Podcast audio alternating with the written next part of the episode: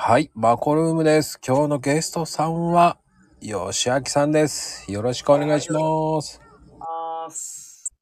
いや、久しぶりですね。いやー、本当に久しぶりですね、吉明さ いや、でもすごいよね。まこさんずっとやってるから、ん。いや、なんとかやってますね。ね、すごいなと思いながらいつも見てます。えー、本当ですか？うん。いや、なぜかね、続いてます。なぜかなんだ。なんでしょうね。こう、やっぱり、いろんな人と話するの面白いし、いや、そうよね。で、いろんな教会の人と知り合えるじゃないですか。うんうんうん。まあ、じゃあ、すごい深い話してんのかって言ったら、そんなに深い話はしてないんですけど、でも、なんでしょうね。人柄ってすごくわかるじゃないですか。うんうんだからもう、吉明さんだって前回出てもらった時に、イメージ全然変わりましたもんね。うん。あ、本当ですか？うん。うん。どんなイメージやったんですか？もともと。もともと？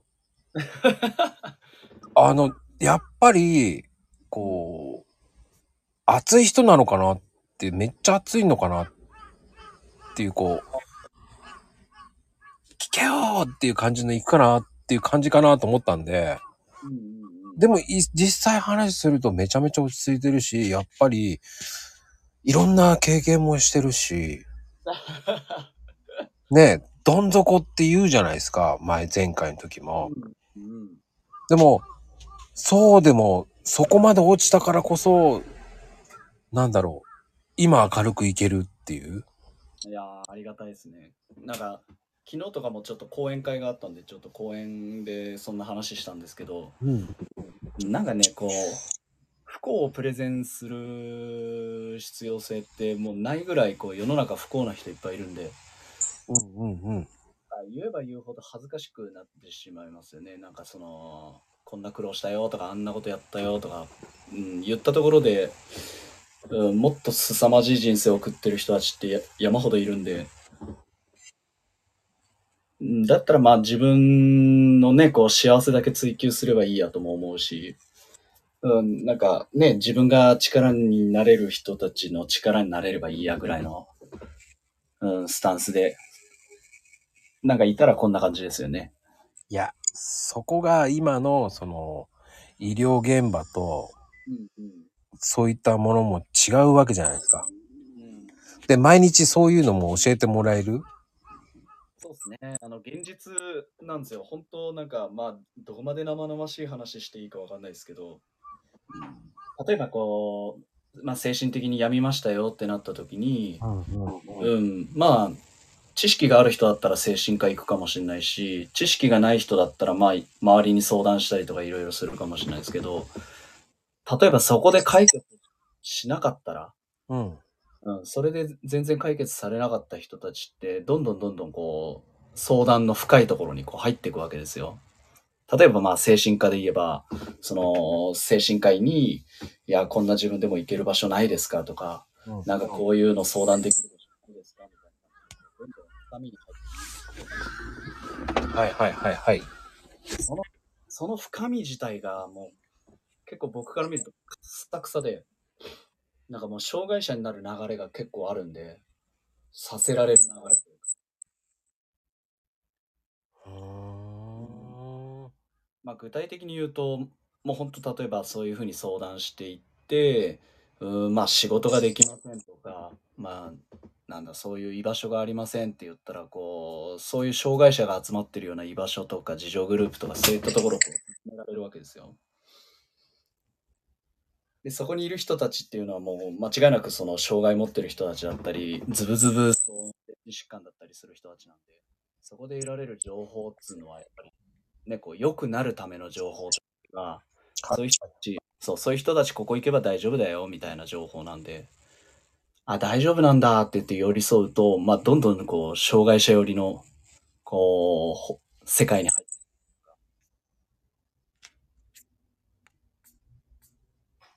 ああ、もうそっちに寄っちゃうわけですね。そうそう。で、僕がやってることってどちらかというと、障害者、健常者に戻そうっていう、あの、活動だったりするんで、うん。はいはい。普通に考えればそうそうなるべきだろうと思う。例えばまあ、えっ、と、これも業界用語ですけど、あの、障害のある人たちを、例えば社会復帰させようっていう流れで、うん。まあ、就労移行支援とか、はい。あと、あのすまあ、わかりやすいのは職業訓練所なんですけど、うんうん。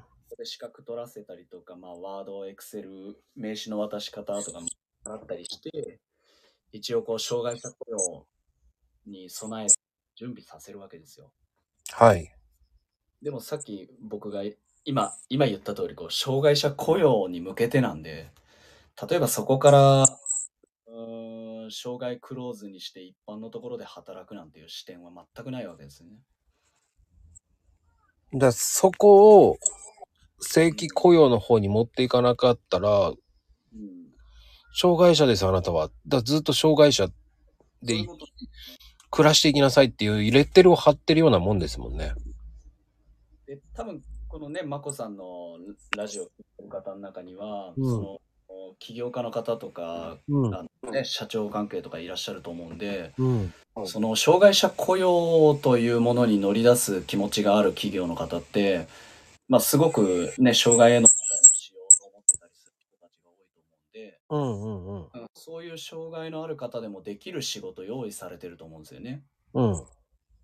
でもこれがポイントで、障害のある人でもできる仕事を用意しようって思った時にうん、なんか負荷のかかるようなこととか、うーん、会社の中の重要な何か、ね、こう重要な、なんだ？わかんないけど、プロジェクトを任すとか、うん。そんなことって基本的にないじゃないですか。ないですね。そう。だからそれが結局精神障害の人にとっては、まあ、気使われてるを感じる瞬間になってしまったり、そう、しょう、うーん、ああ、俺は障害者なんだな、まあ、この程度のことしかできねえんだなっていう、こう、向上心につながらない感覚になってしまったりするんで、うんまあ、仕事のモチベーションも上がらないし、お金はもらってんだけど、やりたい仕事じゃねえなとか抱えて、まあ、離職率高くなるわけですよ。うん。なんかその過程自体がもう僕からするともうくっさくさでなんかみんなこうすごく善意を持ってその流れに精神障害の人たち乗っけようとしてるんですけどなんかちゃうやろみたいなそっちの方向に持ってっちゃってるからいけないんでしょうね。うんでもまあ社会的にこれもすごいややこしいのが悪人が一人もいないわけですよねなんかこれがいいと思ってやっているしまあ実際それで助けられている節は見えるしただまあ離職率高いからうん。うーんまあそこ、そこにおいてのトライアンドエラーが発生するんですけど、そこにおいてのトライアンドエラーってもう年単位の話になるんでね。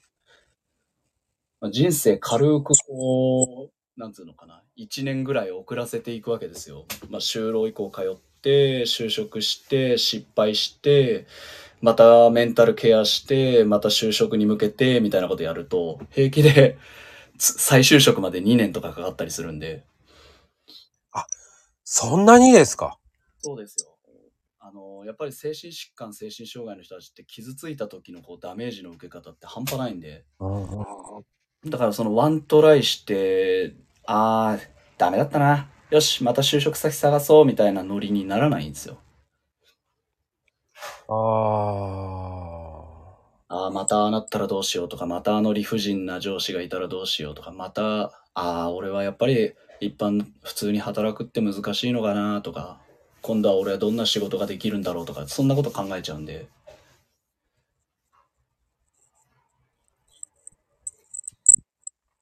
で、そもそも雇用枠自体も少ないですからね、一般雇用より。あ。まあ、ハードルがどんどん上がりますよね。そういうことなんですよ。だからなんか、ね、まあちょっとクソ真面目な話しちゃってますけど、いきなり冒頭から。いや、全然いい。真面目な話です。いいんですよ。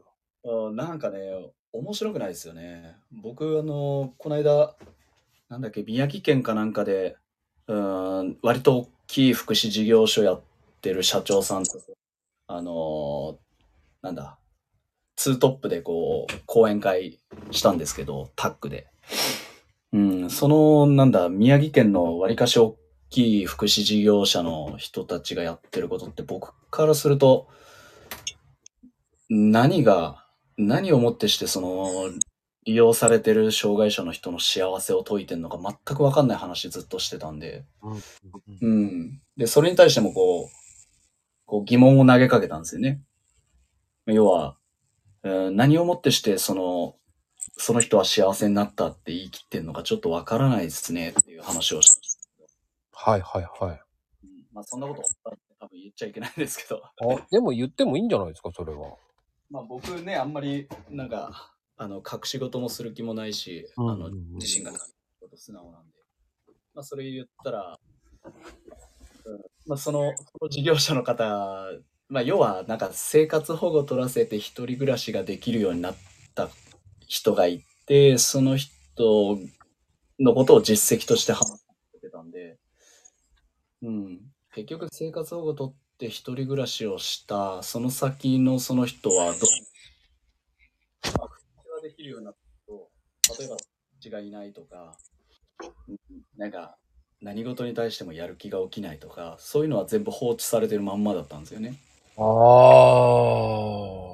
そういった指導とか、そうんの認定を問うこととか、うん、そういったことは一切していない。で、その事務的な、えーそういったことができて、まあ、住まいが与えられて、えーその人は自立したみたいな話してたんですけど、うーん、まあ僕の施設だとそれスタート地点なんですよねっていう話したんですけどね、その時。あくまでもクオリティオブライフなんで、こう人生がね、こう充実する、人生が本当幸せだって感じられる状態を作るべきであって。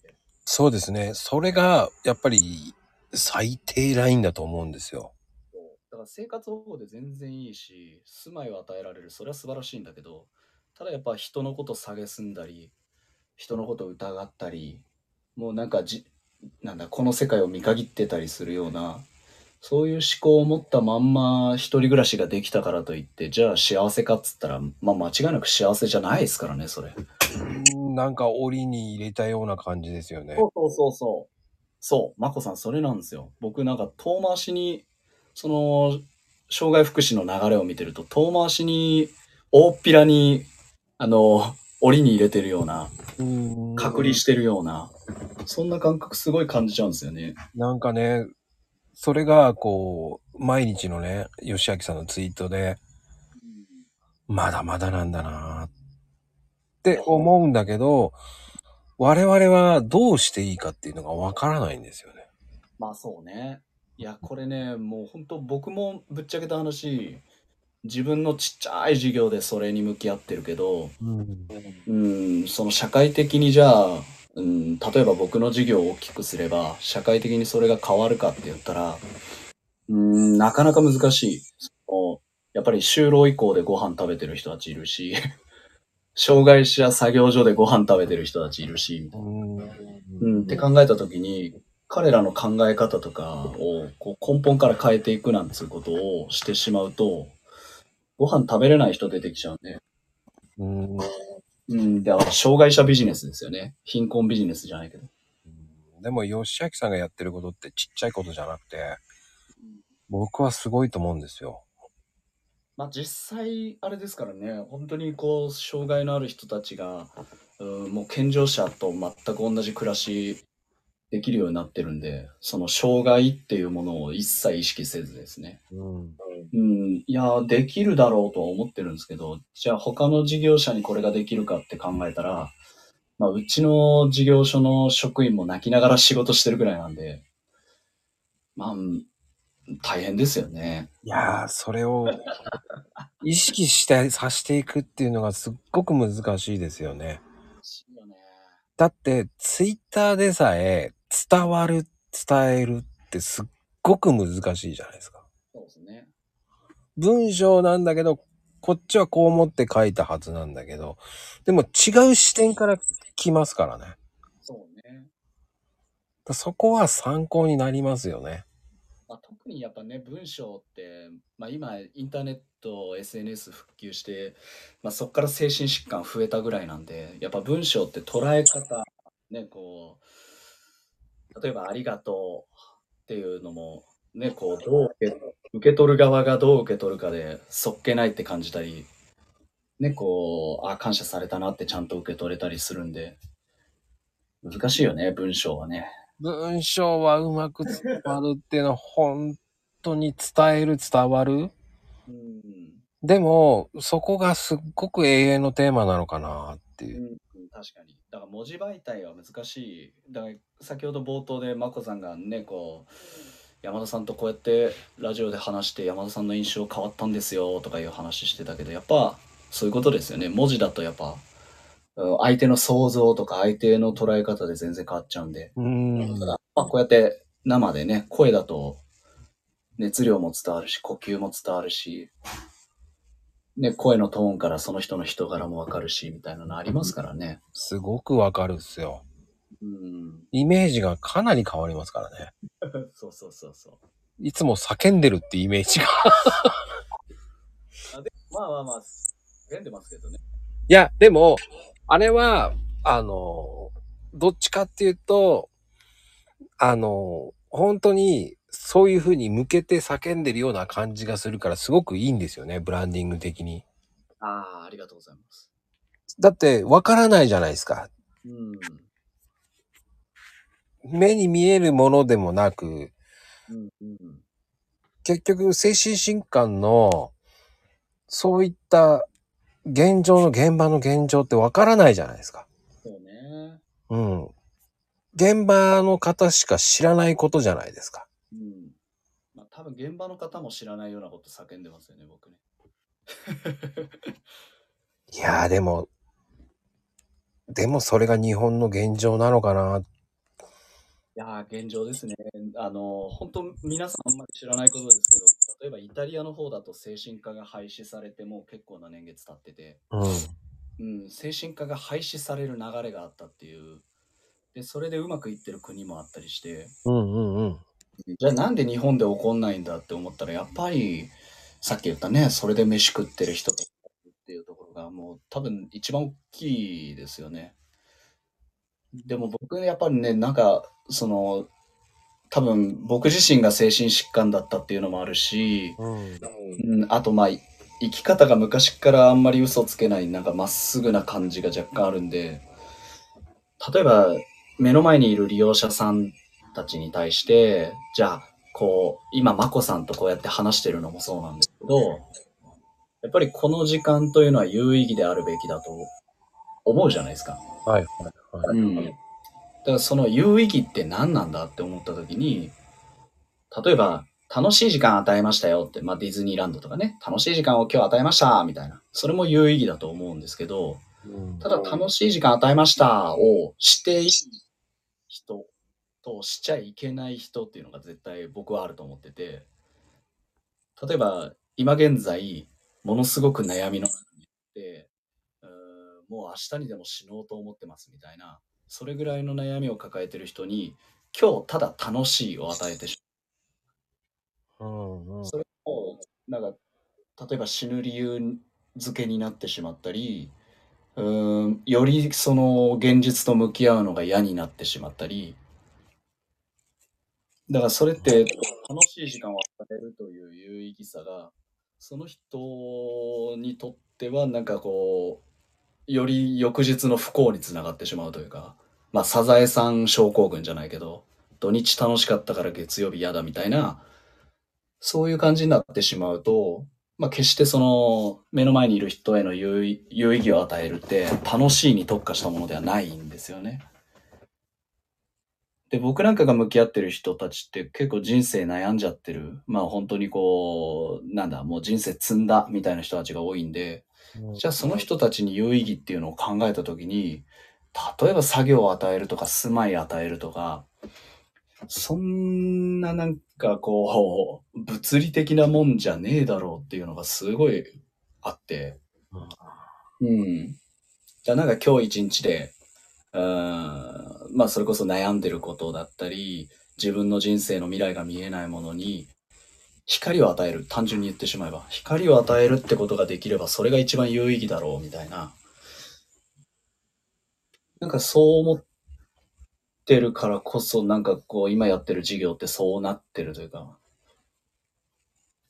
だそうじゃないこう人たちの考えがちょっとよくわかんないんですよね。例えば、そう、これもね、よく講演会で例え話でするんですけど、45歳、うんえー天涯孤独、えー精神疾患、えーメタボリックで、えっ、と、高血圧で、うなんだ、友達一人もいません、みたいな。実際いるんですけど、うんうんうん。その人に、あの、例えば、作業所に通わして、えー最低賃金でフルタイム働かして、例えば、うん、まあ、最低賃金でフルタイム働かせると、大体まあ、持って帰ってきて7、8万ぐらいなんですけど、その7、8万を月々与えて、何々さんよく働けてますね、とかいうのを毎日繰り返す、その支援員の気持ちって、俺にはちょっとよくわかんないんですよね。うんそう、よく働けてますね。だから？みたいな。いやいや、結果、老後苦しむやん、みたいな。結果、この人友達いないまんま老後来ますやん、みたいな。七八万だと飯食って、まあ、障害年金と合わせて一応一人暮らしは継続できるけど、うん、結果でも飯食って一人暮らし続けることしかしてないじゃん、みたいな。ギリギリですよね、それって。だから、それを横にいる支援員が例えばよく働けてますねとか何々さん真面目ですねって言えちゃうというか、それで一日終わらせられちゃうって何なんだろうみたいなね。そう。俺それがなんか言う、相手に有意義な時間を与えるともう全く違うと思えちゃうんですよね、僕。あの、だから、あんなつぶやきになっちゃうんですけどね。いや、でもすごくわかるんですよ。っていうのも、日本が一番じゃないですか。そういう精神疾患とかそういうのも、そうですよ。他の世界で1位じゃないですか。病床数1位ですからね。うん、だそこにもまたびっくりですよね。うんコンビニの数と同じぐらいありますからね、精神科。うん。だそこまで、なんでしょう、ビジネスモデルになりつつあるのかな。うん、まあありますよね。あの、大塚製薬っていうね、あの、製薬会社、まあ、ポカリスエットとか、うん。うん作ってますけど、あの会社が一大企業になったのって、決してポカリスエットのおかげではなくて、あの大ヒット精神、抗精神薬を作ったんですよね。その大ヒット抗精神薬はもうほとんど全ての精神疾患患者が一度は飲んだことあるやつなんですけど、それでこう、企業としてかなり大きくなったっていう歴史があったり、だからやっぱりその精神医療ビジネスというか精神障害者ビジネスってやっぱねすごいんですよ。だから今グループホーム死ぬほど増えてるんですけどグループホームってまあ住まいですけど。うんうんうん。死ぬほど増えてるんですけどもうどんどんどんどん株式会社がそこ入ってきて。うんこの間それもちょっとあの起業家の人たち対象にした講演会でその話したんですけどはい。これから先、だからそうやって株式会社が入ってきて、マニュアル化されたこう対応とかいろんなのが増えてきて、うん。まあそれがビジネスとして成り立つっていうのを国が把握してきたら、どんどん多分、あの、そこへの、えーお金を抑えられていくと思うんで、抑えられ、抑えられていったとしても、あの、その事業自体が継続できる部分、分だけのものは与えられると思うんで、だから株式会社は残って多分個人はどんどん潰れていくような形多分起こっていくと思うんですよね。うん質が、ね、質がいいところは潰れていって、だからどんどんどんどん質の悪い障害者を障害者扱いするようなグループホームって残って、だ将来的にね、こう、大企業であれば、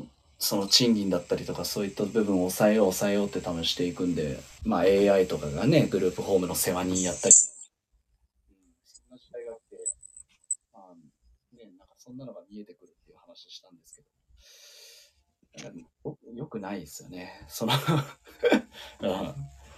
なんか、人の心と向き合うの最終的にロボットみたいな、なんかそんな流れさ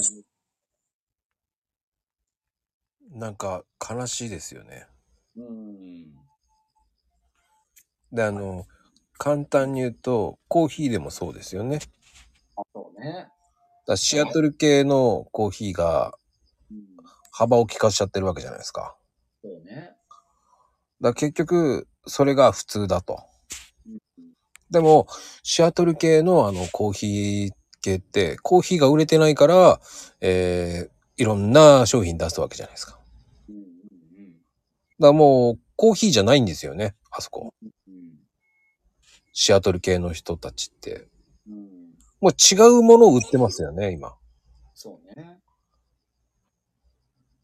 だからもうそういう時代になってきちゃってるから、だからコーヒーも、その、ね、小さい小売店には厳しくいくわけじゃないですか。そうですね。うんだそれもやっぱりどこもかしこも同じですよね。うん。ね、こう、資本主義をとことんまでこう突き詰めると最終的にもう本当に首絞め合うような形になるっつうのはもう、ね、こう資本主義がこう世の中のもう中心になった時から言われてるから、うん、もう、なんかそんな感じになってんのをみんなが感じてるよね、多分ね。いやー、感じるでしょうね。これからもっとですよね。何でも上がりますからね。そうそう。いやだからこそ、なんかさっきの、えーもう本当、なんていうのかな、こう、すごい原点回帰じゃないですけど、まあこのラジオを聞いてらっしゃる方たちもそうですけど、やっぱなんか、まあね、でもツイッターなんか多いけど、金儲けするぞーみたいな、金儲けすんだうわーみたいなやつやってても、なんか大事なこと見落としちゃうと、ちょっと違うぜっていうのはすごい思うかな。いやー、そこはわかりますね。だその、簡単とか言ってほしくないな。そうそうそうそうそうそう。ありますよね。あ簡単って言葉言ってほしくないなっていう。いや、なんかね、お金って結局、す儲けてそれを何に使うかのところが一番大事だから、うーん。なんかね、月収がいくらいくらになりましたよ、みたいな。で、やっぱりね、その障害者の人たちのその福祉の流れもそうなんですけど、うん、正社員雇用されました。だから？みたいなさ、こう、うん、結局お金どんなに握っても、うん、その先に充実した人生がなければ、もう全くもってお金は幸せにはしてくれないので。そうなんですよ。あの、一時僕も、こう、4桁目指すぞって年収って一生懸命頑張って、休まず頑張って働いて、税金であんなに持っていかれるんだ。ああ、意味ねーと思っちゃいましたからね。ああっていう、なんか、肩の力が抜けちゃいましたね、そっから。だそんなに稼ぐ必要ないんだなっていう。もうね、昔から言う言葉でこう、天国にお金は持っていけないみたいなもんで、うーん。うん、ね、有り余るお金があったところで別に、いね、その有り余るお金で何かをやりたいっていうものがあるんだったら、それは素晴らしいことだと思うんですけど、はいはいはい。特にね、事業もこれ以上広げる気がないとか、うん、なんだろうな、ね、子供のこととかも、んね、その、あ、なんだ、教育方針うんぬんかんぬんがあって、うんこういう、もう全部私立で固めて、こういう塾行かしてっていうのが、まああって、それも子供が喜んでんだったら、まあ大いにね、そんな素晴らしい話はないとは思うけど。うん、うんうん。うん、なんかね、だからなんだ、その資本主義うんぬんかんぬんの流れじゃないですけど、ある程度のところでやっぱ幸せは自自分でしていかないと、うん、その、障害者の人たちのね、その福祉の流れじゃないけど、うん、結局お金稼いで、その後、友達一人もいねえみたいなんだと、あとね、なんか暇な時間が1時間もねえとかなんだと、うん、それは幸せなのかなみたいな。いやー、本当に思いますね。うん。なるよね。なりますよ、そこは。いややだから僕なんかもう本当、あ自分が持ってるもので、ある程度満足してるんで、もう今あれですよね、ほとんどもう、老後を見ながら暮らしてるというか、老後を見ながらというか、いつから老後にすっかなって考えながら生きてるというか、うんまあ永遠のテーマって言えばテーマですよね。そんな感ありますよ。僕引退しようと思ったら多分すぐできますもん。いや、でも引退されたら困りますよ、まだ。ここなんですよね。人生だけ考えたらもうすぐ引退できるんだけど、自分の人生だけじゃないからなみたいな。あの、ね、五体満足じゃなくてもそこそこ暮らせるだったらいいかなっていうのってできますからね。できるんですよ。だそれ以上のものを求めなければ。うん。そう。だからなんかね、まあちょっと話のテーマがいろんな方向行ってますけど、いや、でもいいんですよ、ぐちゃぐちゃで。なんかもっとみ楽に生きてほしいね。ああ、それは思いますね。うん楽ってことは楽しいってことだから、ね、自分の楽しいとかを楽な中でこう追求して楽っつったってそのね目先の楽じゃなくてね継続する楽を意識して普通に楽に生きてほしいなってすごい思いますよね。いやー、そこですよね。構えるんではなく。うんうん。そうどうですかねこうツイッターいろんな人たちいますけどみんな本当に楽なんですかね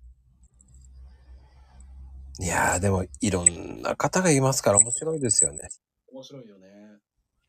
実際やっぱ文字媒体だけなんで、本当にこの人はそうなのかってわかんないから、それも含めてね、本当に皆さん楽しんで楽に生きてんのかなとか思ったり、突然こう辞める人とかいると、やっぱね、ああ、楽じゃなかったんだなとも思うし。いや、そう思いますよ。そうね。そう思いますよね。だこう、ずーっと雑にやってるんで、辞める理由もなければ、まあ辞めるときは多分、辞め、なんだ、やる意味がなくなったから辞めるんだと思うんですけど、辛いとか1ミリも感じずにやってるから、このまんまだったら多分一生やってますよね、多分ね。ああ、でもね、楽しいですよね。僕はね、いろんな人との刺激がもらえる。うんうんうんうん。で、やっぱりこうね、自分には分からないものを教えてくれるじゃないですか。そうね。でそこは素晴らしいですよね。で僕はコーヒーのことは真面目に分かるんですよ。うんうんうんうん。もう子供の頃からこ言ってましたもんねう、。そうそう、本当に。まあ実家がそうだから、それが当たり前だと思ってたし、その当たり前っていうのが違うわけじゃないですか。なかなかの知識量ですよ、あれ。全くもって当たり前じゃないですよね、あの知識は。でも、あれって素朴な疑問からですよ。だから子供の頃からとか。ああ、ああ、だから、ね、まあ、す本当になんだろうな。それでいろんな方のリプでこういうし、こういうのどうなんですか？はーい、ありがとう、題材ありがとうと思いながら、うん次。の3日後ぐらいにやるねとか。はいはいはい。だから、それは、あーありがとうと思いますね。うんうんうん。いろんな題材くれるので、そうだよね。いや、コーヒー深いからな。僕もね、自分で、この間電気、ずっと電気焙煎してたんですけど、この間から直火に変えたんですよ。うんうんうん。やっぱ直火の方がうまいよ。とかね。あのね、そこもまた深いんですよ。だよね。あの、焙煎機も、うん。やっぱり大きい方がいいんですよ。いいんだ。で、また、あと、火力も違うんですよ。そうだよね。いや、電気ね、火力が弱くてやっぱダメだったね。それはそれで美味しいんですけどね。まあまあまあね。うん。うん。まあ電気のやつもね、ピンキリいろいろあるから。でもなんか戻ってきちゃったね、直火に。最初手回しの直火でやってて。はいはいはい。うん。で、まあだいぶこうね、あのー、荒があるというか、あ、これはちょっとなかなか手間だぞと思って、で、電気のやつある程度いいの買って、美味しいじゃんと思いながらやってたんですけど、直火の時の方が、うーん、なんか良かったなーっていうのがずっと頭に引っかかってて、直火に戻したらやっぱよ良いよね。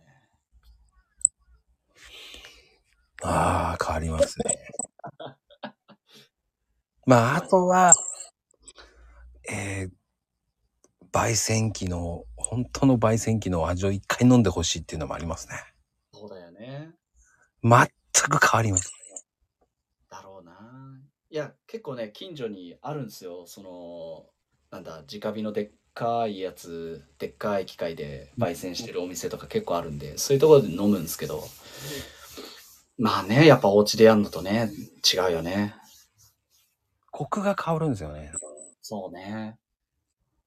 でもやっぱこれさ、ほんと好みだからさ、この間、と、僕が住んでる千葉の船橋だと、あの、キッチンカーで、その、焙煎したコーヒーご家庭に入れに行きますよ、みたいなの走ってたりするんですね。うんうんうん。で、うんと、その人とちょっと、あの、なんだ、討論じゃないけど、お話になったんですけど、僕はあの、イリガチェフっていう豆が好きで、で、なんかこう、いろんな人にその豆勧めてるんですけど、い。うん。うん、コーヒーの概念変わるぜとか言いながらね。そう。で、うーんと、ある、うーん、コーヒー、まあ、船、千葉の船橋で有名なちょっとコーヒー豆屋さんがあって、で、そこのコーヒー豆屋で焙煎したイリガチェフを、あの、誕生日プレゼントでもらったんですよね。はいはいはい。好きじゃないですかつって、あのお店のですつってもらって、わあ、あのお店高いのにありがとうって言いながらもらって飲んだんですけど、うん。まあ、い言っちゃ悪いけど、すげえ浅入りすぎて、全然美味しくなかったんですよ。ああ。これ、ま、マジで難しい話なんですけど、別にそのコーヒー屋さんが悪いとか、うんうんうん。でも、なんていうのかな、僕が思うイリガチェフというのは、こういう味で、こういう味だから美味しいよって言って人に勧めるじゃないですか。はいはいはい。でも、例えばその人が買うお店によって当然ながら味が違うから、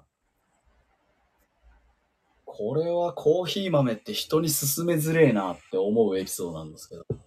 あとね、イリガチェフでも、G2 か G3 でもまた違うんですよ。そうね。G1 か、で、G1 ってなかなかね、仕入れてるとこ少ないんですよ。今ほんと値上げしてるので、高いよね。高いですよ。いや、だからさ、コーヒー豆を、だからマコさんとかコーヒー豆をそれこそ勧める人じゃないですか。はいはい。マコさんのところで買えば絶対間違いないと思うんですけど、そうじゃないところで、マコさんの、マコさんのツイッターだけを見て、そうじゃないところで、ま、豆を買うと、多分マコさんの思ってるプレゼント違う受け取り方する人いるんだろうなと思って。ああ、うちはそうですよっていうしか言えないんですよね。だよね。だから、うんコーヒーって難しいなと思って言っても。うん。だからそこはもう他のお店とはやっぱり違うから、もう本当に似たり寄ったりじゃないですか。そうね。ただ、あうちは、あの、おかげさまでもう長い年数やってるので。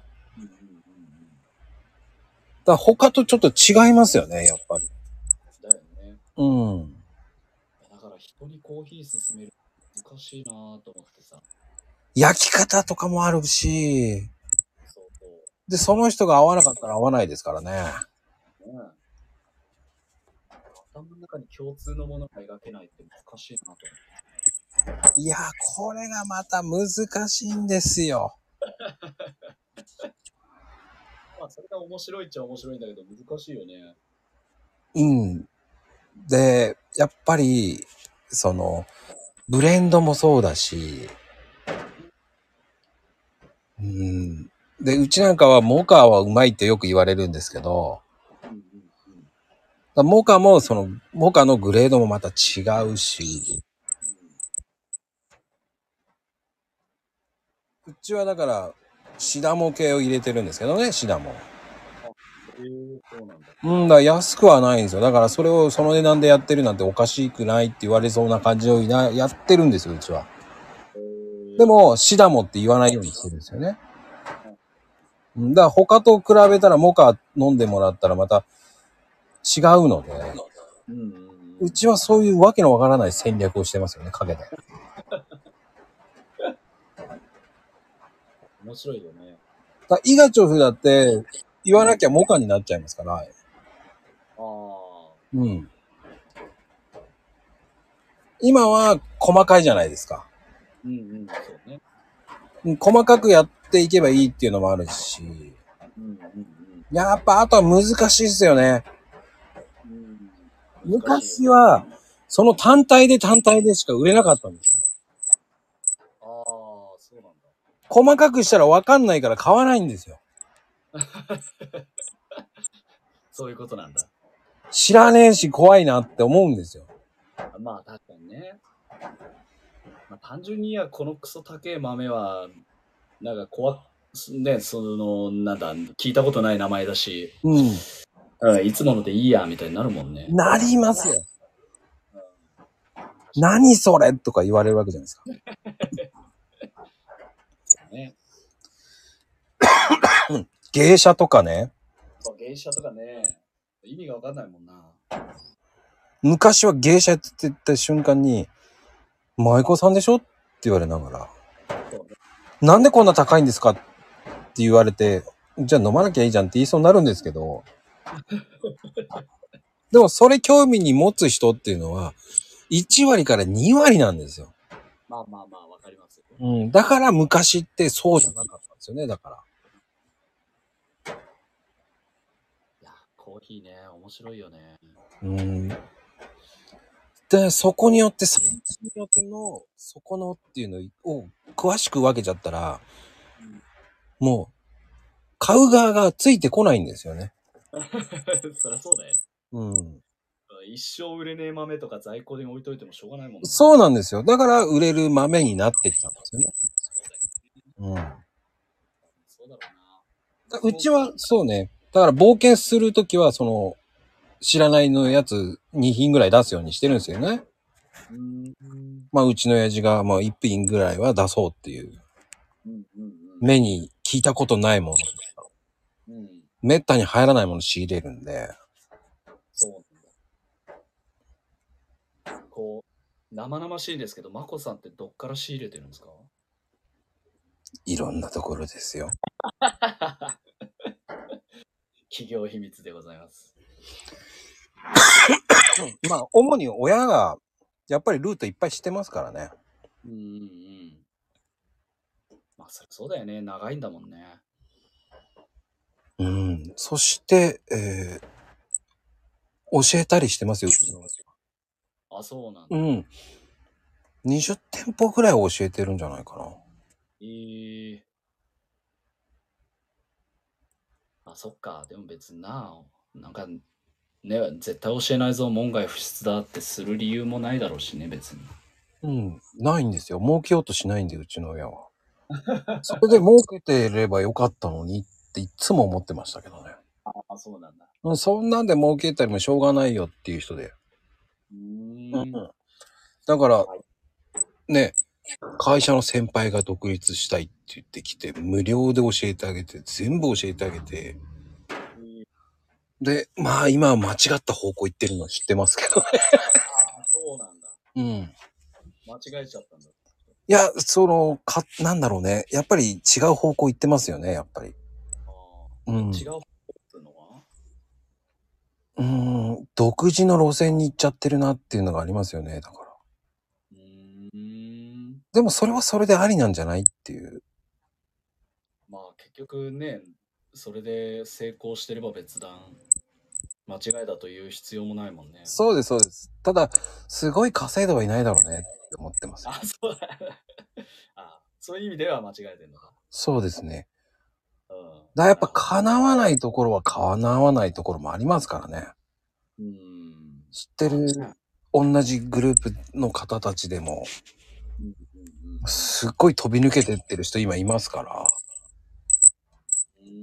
うんうんちらほらそこはすごいね、つって言ってましたけど。えーうん、そこの下、そこのコーヒー屋さんには絶対勝てないと思います。もう有名ですもんね。うん、そ、そういうところってこう、何が、何が上手なんですかね？うん、売り方がうまいです。うん、やっぱ営業ですか？営業力。営業力もそうですし、まあ経営の的に根本的に違うんだなと思います。うん、その人たちは、こう、オープン前に、一週間、うん。まあ、あの、チラシ配りまくったらしいんですよ。はいはいはい。で、気づいたら朝だったって言うんですよ。ほそれぐらい集中してビラ撒いてたっていうのはすごいと思うんですよ。う。うんうんうんうん。叶わないと思いましたね、それを聞いて。ねうん。だそこまで真剣にやってるんだっていうのが違いますよね。うんうんうん。そうだよね。いやさ、まあ昔から言うことだけどさ、例えばこう、事業を何がしかをやろうって思った時に、その事業は間違いないっつってみんな頑張るじゃないですか。はいはい。でも、ね、その、ほとんどの会社が3年以内に潰れてしまうわけで、なんで潰れるのかっつったら、そのアナウンス力の差だって、うん。結構ね、経営学とかだとそんな話よく聞く、聞きますけど、いや、でもそういうことですよね。うん。だ結局、なんだかんだ言ってアナログなんですよね。いや、そうやと思います。僕はこうして吉明さんとツイッターでデジタルで繋がりましたけど。うん。うん。でもね、ツイッターも最終的にね、みんななんか公式 LINE とか、うん。何かしか別のものにつなげて、やっぱ個別にやり取りしたりとかするから、うんそう考えたらやっぱね、あの、ツイッターでドワーってばらまいてるだけじゃなくて、結局少しずつアナログになっていくというか、やっぱそういうもん。こうして今もこれもアナログですよね。そうそうそう。だから結局こうなるんだよね。うん。密にこう、つながろうとするとこうなるというか。それはあるよね。それはそれで面白いですよ、だから。そうね。いや、だからもうちょっと僕、これからなんだ、新しい事業としてちょっとカフェやろうと思ってたりとか、飲食店やろうと思ってるんで、その時ちょっとまこさんにいろいろご相談するんで、本当ですか？いろいろ相談させてください。うん、いいですね、カフェ。そう、やりたいんですよ。それはそれで面白いですよ、カフェは。うん。いや、なんかね、もうさっきの話じゃないですけど、僕、その福祉の流れにもう疑問を感じてしょうがないんで、うんうんうんうんちょっと脱福祉をね、これからやりたいなと、常々思ってるんで。いや、面白いですね、それは。もっと世界が広がりますよね、そういうので。そうそう。で、やっぱ、社会的に発するメッセージも、やっぱ、ね、こう、ああ、所詮障害福祉かっていう、その、障害福祉なんで知りませんみたいなのから少し脱せられると思うんで、そう、そういうの作りたいんですよね、最終的に。うん。あの、所詮って言ってほしくない、言われたくないですよね。そうそうそう。あの、よく言うじゃないですか。所詮コーヒー屋だろコーヒーカップだろって言われちゃったら、いやいやいや、僕、僕はどっちかっていうとコーヒーだけで暮らせないので、サブでいろんなことやってますけど、うん。やっぱりそうしないとコーヒーって儲からないんですよ。うんうんじゃあどうすればいいのかっていう、そのつてがあるから僕はやれるんですけど、まあ実家の手伝いですから、うんうんやっぱ難しいです。家族3人暮らすっていうのはね、儲かんないそこまで。まあね、そりゃそうだよね。うん。でも本当、尊敬しますよ。本当すごいと思う。あの、なんだ、何かのね、こう、特化したものだけで頑張るのは本当にすごいと思う。吉明さんもそうだから僕も頑張るんですよ。そうね、お互い様。そういう人がいるから、何かに特化してる人が何人もいるわけじゃないですか。そうね。そういう人がいるから僕もやれるんですよ。うんうんもう間違ってないと思わしたいんですよ。思いたいんですよね。もうでもここまで来たら間違えてないでしょ。うーん、どうなんでしょう。全然ですよ。まだまだですよ。そうなのか。うーん、上には上がいっぱいいますからね。あまあね。うん、ぼだ僕は、その、うん、そこそこ、名前が出てきたかなっていうぐらいですよ。うんそうなのかな。それでもやだ、まだまだですよ。そう思いますもん。もう僕ら何も知らない人間からするとね、もうこうやって、なんだ、知り合えて、発信を見てる限り、もう、ものすごい人だと思ってるんで。全然ですよ。チンチクリンですよ。もう毎日こうツイート悩んでますから、いつも。同じ感じになってしまわないようにし必死ですよ。あれおかしいな、消したり、あれと思いながらね。最終的に何が何だか分かんなくなっちゃうんですから。まあね。そうね、日々発信してるとそうなるよね。なりますよね。うんうんうん。あれ、俺何書いてんだろうって思っちゃうんですよ。いや、でも、ありがたいです。こういう機会をまた持たせてもらって。いやいや、本当はね、ライブ配信の、ライブのね、うん、臨場感本当味わってほしかったんですけど。なかなか難しいね、ライブうね。ん。